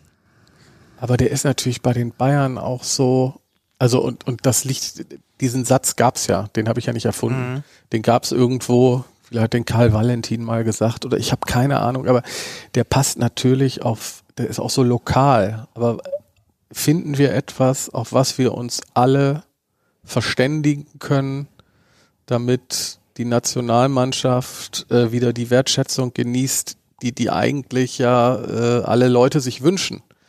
Jetzt haben wir natürlich Corona, es ist eh schwieriger, wir sind äh, alle lokaler unterwegs äh, und das wird ja eh so. Also die Engländer, die finden das, was bei uns mit der Nationalmannschaft äh, los ist, völlig entspannt, weil die interessieren sich fast nur für ihren Clubfußball. Und wenn dann mal eine WM ist, dann malen die sich auch alle äh, weiß-rot an, aber ähm, die, für die war schon immer Clubfußball viel wichtiger und Premier League, Premier League. Und das ist, glaube ich, durch auch den guten Job, der von der DFL gemacht wurde, äh, ist die Bundesliga Mhm. vielleicht momentan eine größere Marke als die Nationalmannschaft. Ähm, die Bundesliga ist aber natürlich auch viel präsenter. Ich weiß es nicht. Also ich bin da, äh, bin da nicht der. Für ganz Deutschland nicht der richtige Ansprechpartner. Vielleicht ja irgendwann mal. Muss ja nicht, muss, du musst, musst ja auch nicht bei einem Verein. Also beim DFB gibt es, glaube ich, auch ganz gut bezahlte Jobs, die man irgendwann mal machen kann, wo man gestalten kann. Habe ich mir sagen lassen. Ja, warten wir doch mal ab. Marc, vielen Dank. Äh, also, wenn du nicht noch spontane Themen hast, Benny, und äh, irgendwie noch mal was Boulevardeskes reinschießen willst, können wir es hier beenden. ich habe mich, komm, ich habe mich nach dem Einstieg hier mich zusammengerissen. Ich klappe jetzt hier das Tablet zu. Nee, alles gut. Wunderbar. Lieben Dank, schön, dass wir da sind. Sehr gerne. Danke, danke.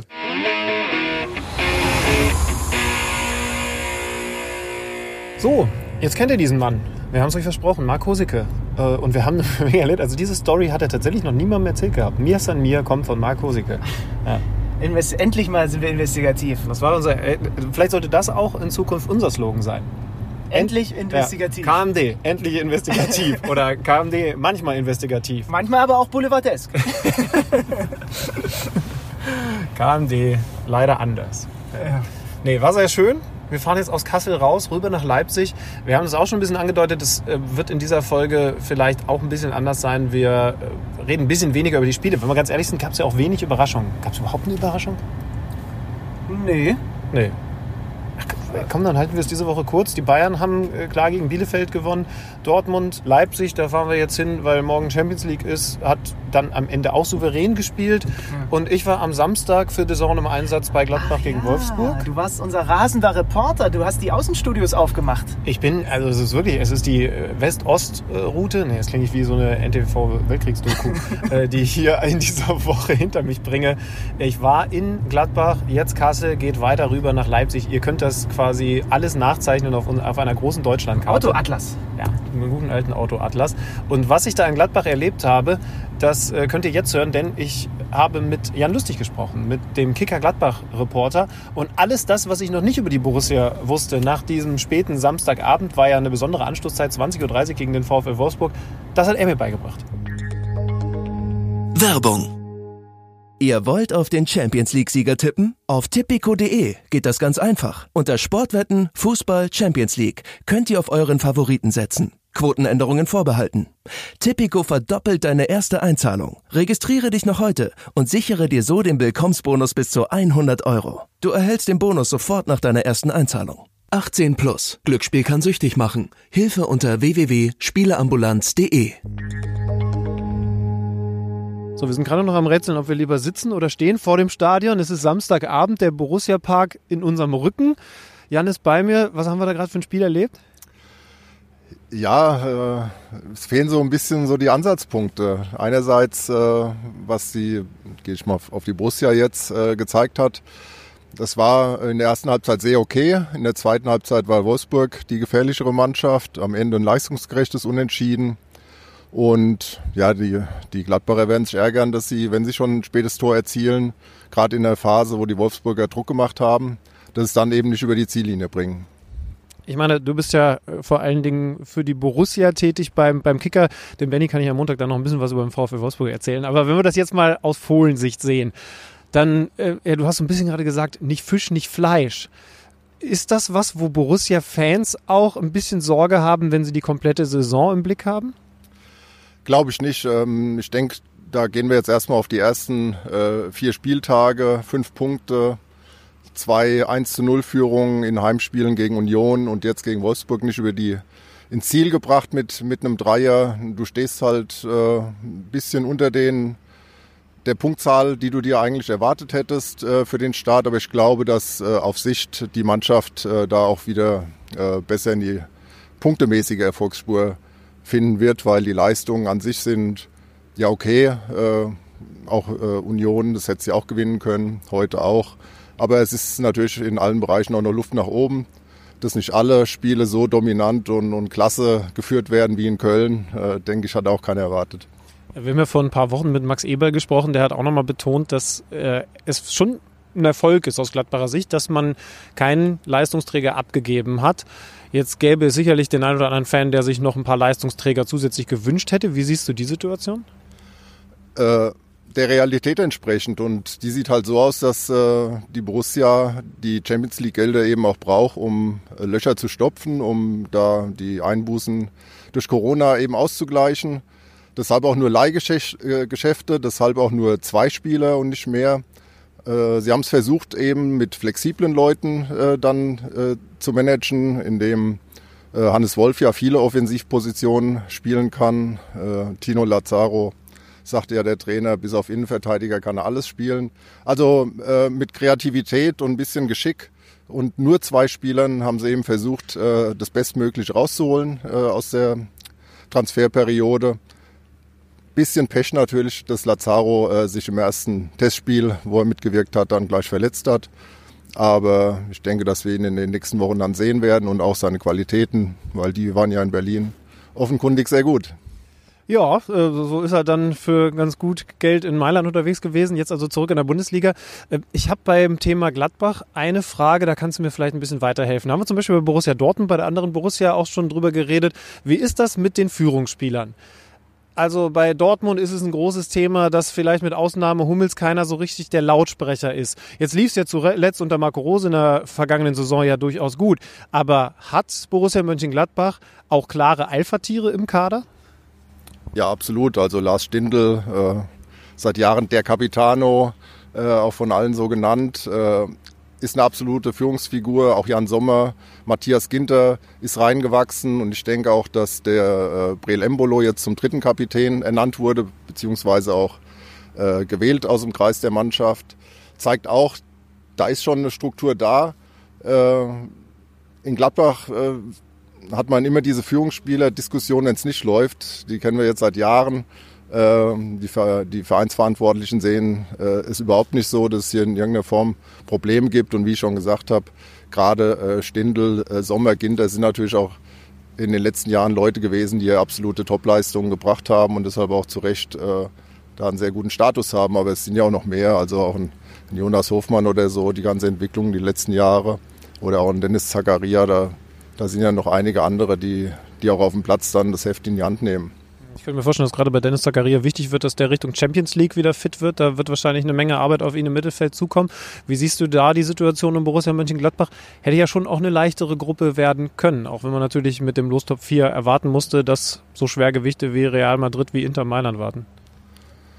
Ja, also erstmal, äh, was die sportliche Perspektive der, in der Gruppe, äh, was das angeht, glaube ich schon, dass die, die Gladbacher zwar Außenseiter sind, logisch, aber dass sie da schon ihre Möglichkeiten haben. Ähm, sie haben ja letztes Jahr zum Beispiel die Bayern geschlagen, sie haben sich auch in München gut verkauft. Sie waren äh, mit Dortmund, Leipzig in den Spielen, lassen wir mal das 3-0 jetzt zum, am ersten Spieltag mal weg, äh, auch immer auf Augenhöhe. Was so gefehlt hat, war dieser dieser Punch, diese, diese Schlüsselspiele, diese Top-Duelle, da mehr Punkte mitzunehmen. Und wenn Ihnen das mal gelingt, das soll ja auch für dieses Jahr oder für die Saison der, der neue Ansatz oder die Weiterentwicklung sein, da eben auch punktemäßig besser abzuschneiden in diesen, in diesen großen Spielen, äh, dann glaube ich schon, dass der Mannschaft da einiges zuzutrauen ist.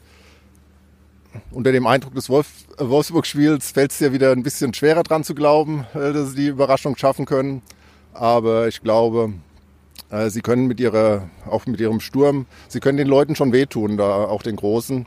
Und äh, wenn sie in Mailand jetzt die, den Fuß in die Tür äh, kriegen für die Gruppe, dann glaube ich, können sie für eine Überraschung sorgen.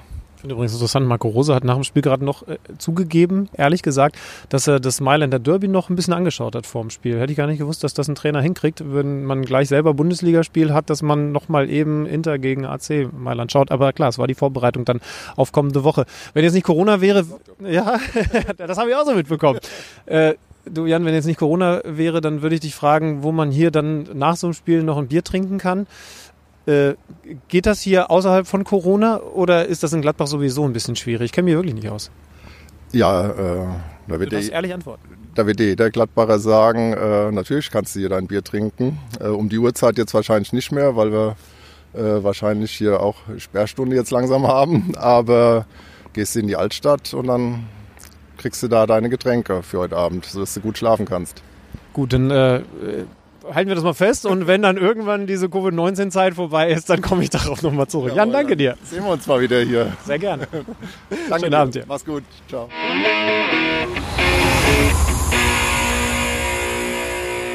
Das war lustig. Wie lange hast du an dem Spruch gearbeitet? Ja, Samstagabend bis jetzt, ne? Also 48 Stunden. Kannst du mal kurz erklären, warum man keine Autogeräusche mehr hört vielleicht?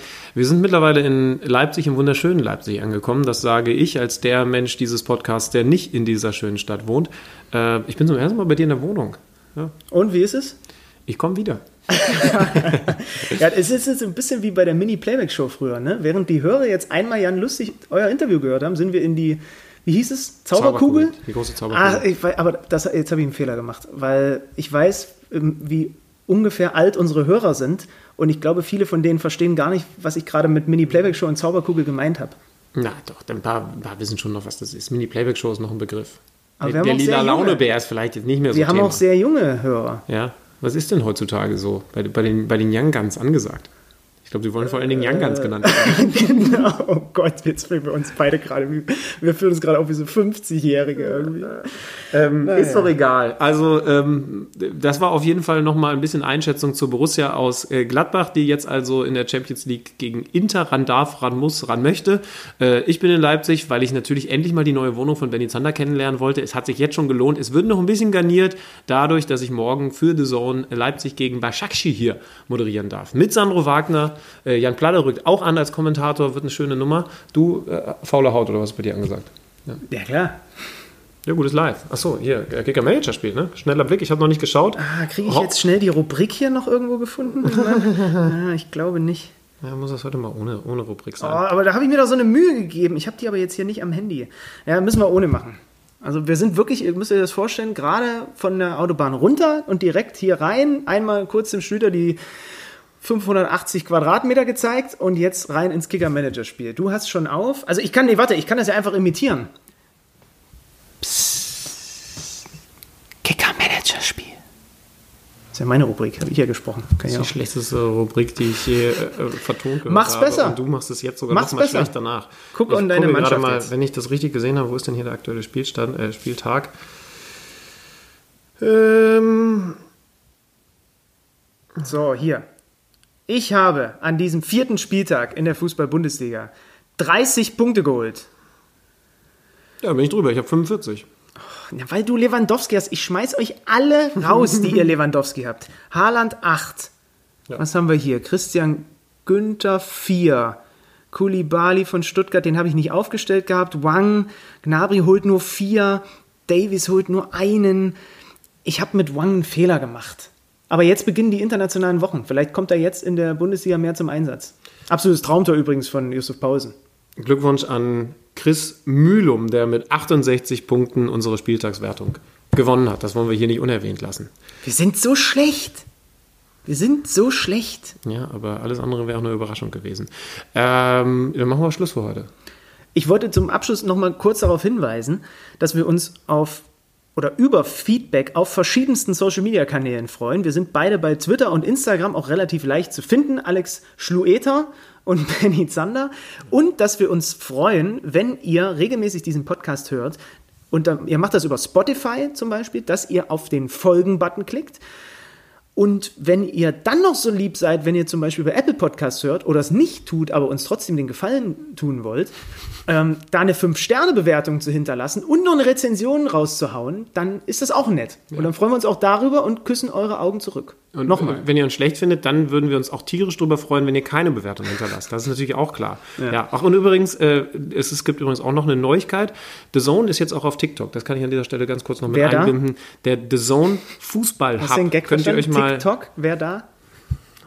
Also, ihr bekommt tolle Inhalte über Spieler, über Mannschaften und gerüchteweise wird Benny Zander da noch die eine oder andere Playback-Show hinterlassen. Das machen wir doch auf TikTok so, oder? So wie man geht durch die Zauberkugel und dann gibt's Benny Zander. Ich will mir dieses TikTok-Ding jetzt auch nochmal, ich werde mein TikTok-Game jetzt auch nochmal weiß nicht, was ich damit mache. Also ich habe noch keins. Vielleicht lege ich mir überhaupt erstmal eins zu. Weiß ich nicht. Zack, sind die Aktien von TikTok rapide in den Keller gegangen. Schön, dass ihr diese Woche mit dabei gewesen seid. Ich gucke mir jetzt noch Bennys Schloss an.